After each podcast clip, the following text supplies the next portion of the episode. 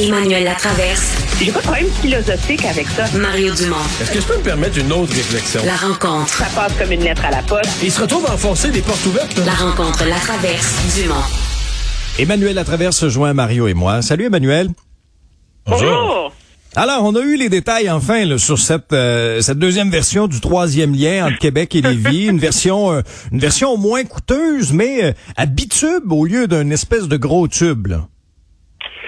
Ben oui, puis on est capable de dire c'est pas pharaonique, c'est pas stratosphérique, c'est pas du délire mental. C'est comme le tunnel Louis-Hippolyte Lafontaine. Donc, ça ramène le projet de troisième lien sur le plancher des vaches plutôt que d'être dans un, un mirage grandiose là, de, vision. Euh, moi, ce que je remarque, c'est que euh, l'argument en faveur concept de troisième lien est beaucoup mieux par le gouvernement. On n'est plus dans ça va faire plaisir au monde de Lévis. On est dans une logique où il y a des besoins auxquels il faut répondre. En termes de, de volume de circulation, en termes d'accès au transport collectif, etc. C'est beaucoup mieux articulé, c'est plus raisonnable, mais le problème, c'est que le transport collectif devient accessoire au lieu d'être central. Parce que c'est pas à toutes les heures, là. oui, tu sais, c'est le fun, là. Des voies dynamiques, des voies dynamiques, là, on peut répéter, on peut répéter ça mille fois, là. Mais ça va sérieusement compliquer la capacité du gouvernement du Québec de convaincre euh, le gouvernement fédéral euh, de mettre ses billes là-dedans. Oh. Parce qu'il n'y en a plus de programme au fédéral pour ce genre de projet-là maintenant. Alors, c'est euh, c'est se magasiner du trouble, puis ça ça maintient, ça rend le projet vulnérable à toutes les critiques sur le fait que le transport en commun est secondaire pour ce gouvernement-là, etc. Mais euh, ouais, mais a- aux heures, le, le transport en commun va être prioritaire aux heures de pointe. Je suppose qu'on se dit que dans le reste du temps, de toute façon, ça sera pas congestionné. Là, il n'y a pas besoin de réserver une voie. Ça va être, euh, ça va être fluide. Mais euh, euh, moi, je trouve que la, la, la- l'habileté de la, de la sortie d'aujourd'hui, c'est d'avoir mis le cap sur les besoins, d'avoir fermé, entre autres, le clapet de bien des gens à Montréal en leur disant, ben là, à Montréal, vous n'avez pas un, il n'y a aucun de vos ponts qui est aussi surutilisé ou qui est aussi utilisé ou qui a autant de véhicules que euh, le pont Pierre-Laporte, là. Donc, euh, ça, c'est c'est des faits. Je suis pas, pas, pas sûr qu'il y a grand monde à Montréal. Je pense qu'il y a bien des Montréalais qui ont l'impression que le pont Pierre-Laporte, si tu l'amenais à Montréal, ça serait le 13e, là, tu comprends, de tous les ponts. Là. Il arriverait loin, loin, loin dans le fil. Non, si, si tu le plaçais à Montréal, ce serait le pont, c'est le pont le plus utilisé. Il n'y a aucun pont montréalais qui voit passer autant de monde. Donc, ça remet un peu les, les choses à perspective euh, par rapport Ouais. à ce qui se raconte. Ça, ça j'ai trouvé ça utile et, euh, et habile. Pour le reste, euh, je pense que ça va rallier davantage les gens qui sont ouverts, là, qui, qui sont sympathiques à l'idée d'ajouter, de complémenter le réseau de transport de Montréal avec ce tunnel. Les gens qui sont, euh, je sais pas, mais les gens de Québec solidaire ou ceux qui votent pour Québec solidaire, oubliez-les, là. Ils sont contre, ils veulent pas ajouter une voie de plus sur la 30 alors que c'est une évidence qu'il faut faire ça. Ça saute, ça saute aux yeux qu'il faut mettre trois voies sur la 30. C'était le plan depuis 50 ans. On dit qu'il faut que la, la 30 soit trois voies dans sa portion centrale, etc., etc. Ils sont contre tout ce qui est amélioration du réseau routier, même celles qui sont nécessaires, même celles qui sont prévues. Euh, c'est philosophique. C'est une notion de changement climatique. Il faut plus ajouter de voies de circulation. Il faut que les automobilistes aient du trouble euh, décident donc de laisser leur auto à la maison. Donc, je comprends. Pour moi, c'est cohérent comme position. François Bonnardel s'adresse pas à ces gens-là. là. Il s'adresse à ceux qui étaient, disons, sympathiques au projet, mais euh, qui étaient devenus apeurés par la la- l'ampleur, les coûts, la facture, le tunnelier le plus gros du monde, etc., etc.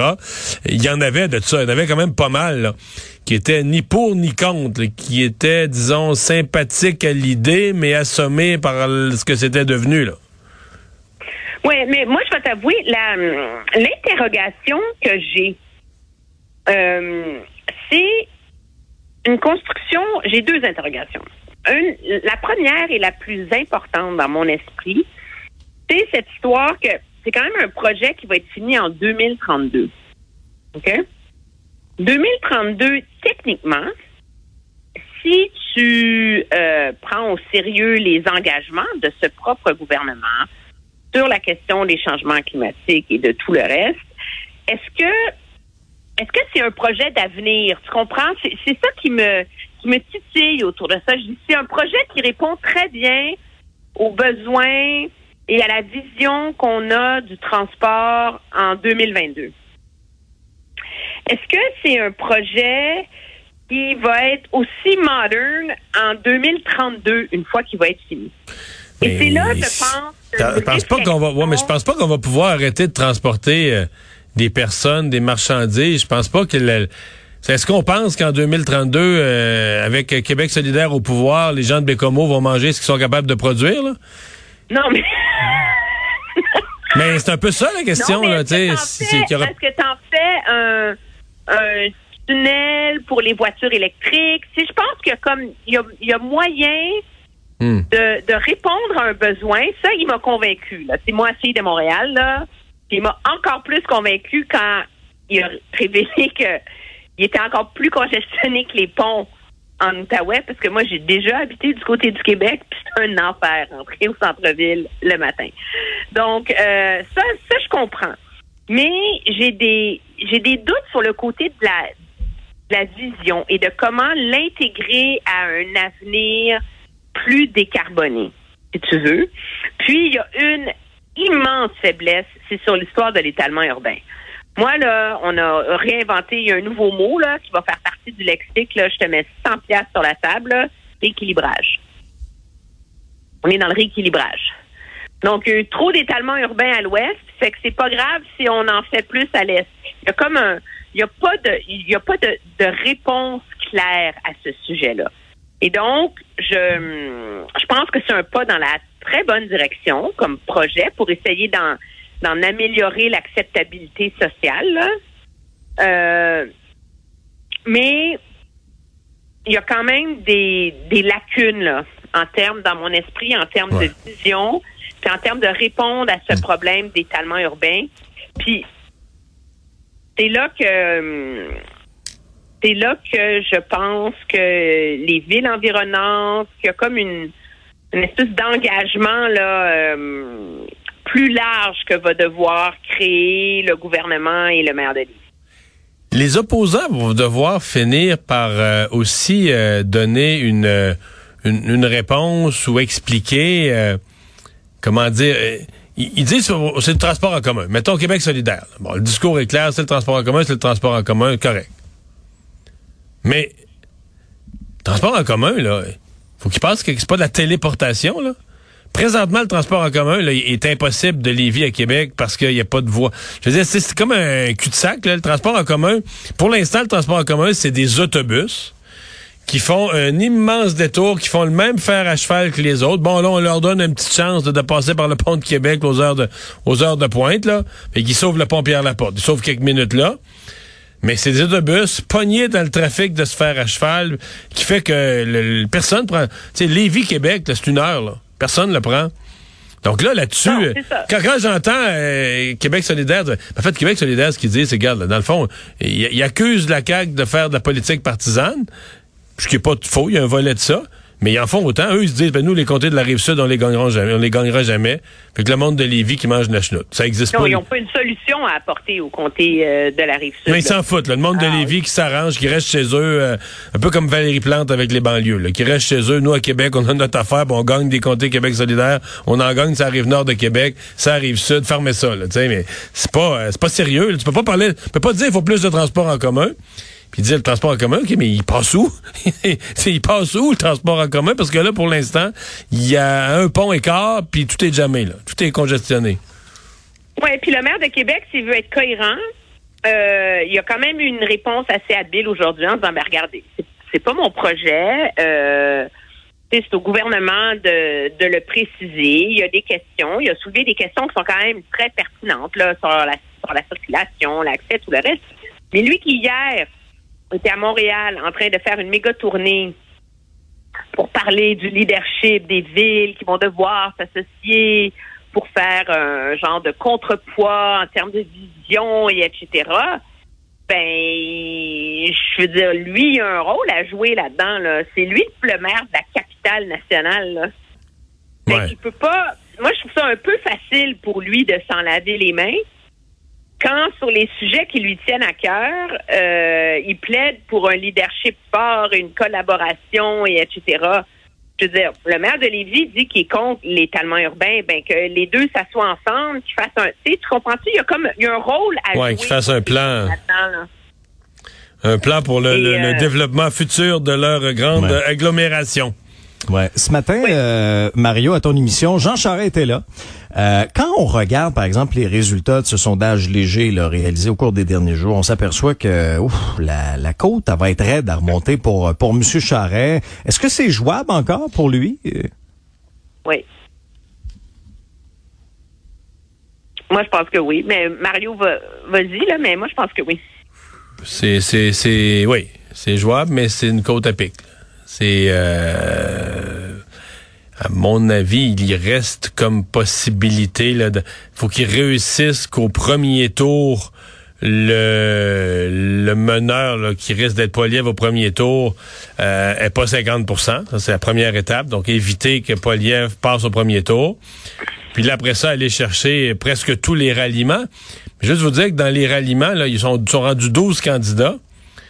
J'ai regardé les candidats. C'est quatre ou cinq qui sont des complotistes, mais il y, a des- il y a des complètement des weirdos là, qui se sont présentés. Là, des gens qui croient pas aux vaccins, anti-vaccins, ils fondamentaux. vont pas, là, on s'entend, là. Tu sais, il faut qu'ils il faut qu'ils mettent 300 000 piastres, là. Bon, toi, tu penses qu'ils se euh, rendront pas. Là. Ils vont se rendre combien? 7-8? Au max. Hey, c'est de l'argent, 300 000 maintenant, là. Mais moi, je, je regarde juste les candidats à la direction du Parti conservateur. là, Puis si j'étais candidat moi-même à la chefferie, je pense que je retirerais ma candidature juste en disant Caroline, comment on a tout ce monde-là dans notre parti? Là? Comment on a ramassé Ouais, toutes mais sortes y de a- Il y a capotés? beaucoup de gens qui font ça pour se faire valoir. Moi, je pense que deux choses. Premièrement, il faut que je fasse un meilleur coup de poste.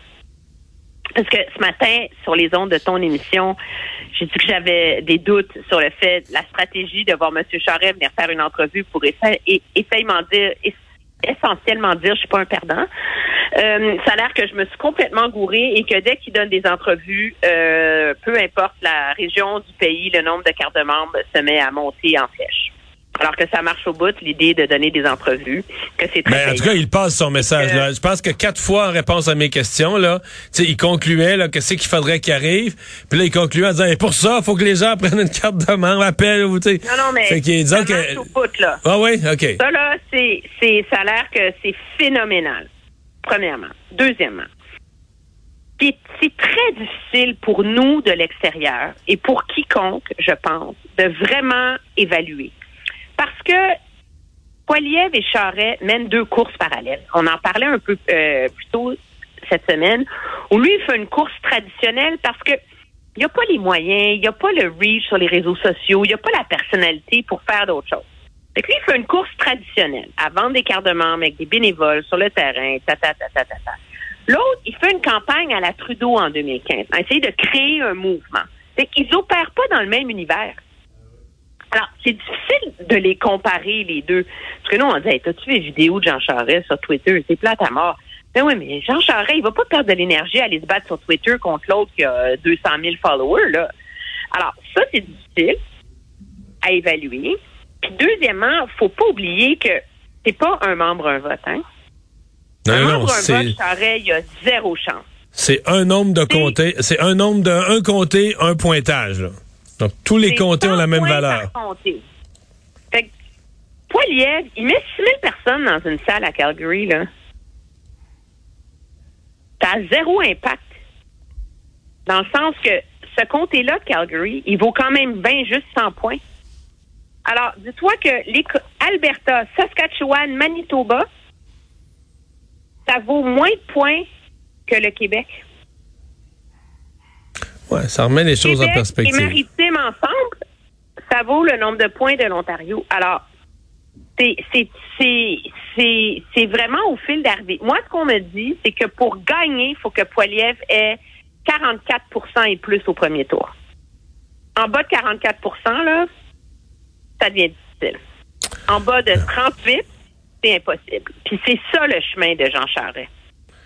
Bon, ben on va suivre ça. Puis là, tu me dis qu'il fait, il fait des émissions pour vendre des cartes de membres. Dans le fond, ce matin, ce matin, à leur revanche, j'ai rendu service. Fait que je pars pour le congé de Pâques en me disant que j'ai posé un beau geste avec tout ce que lui a fait, avec tout ce que lui a fait pour moi. mais, d'anniversaire. Oui, merci Emmanuel. Joyeuse Pâques. Au revoir.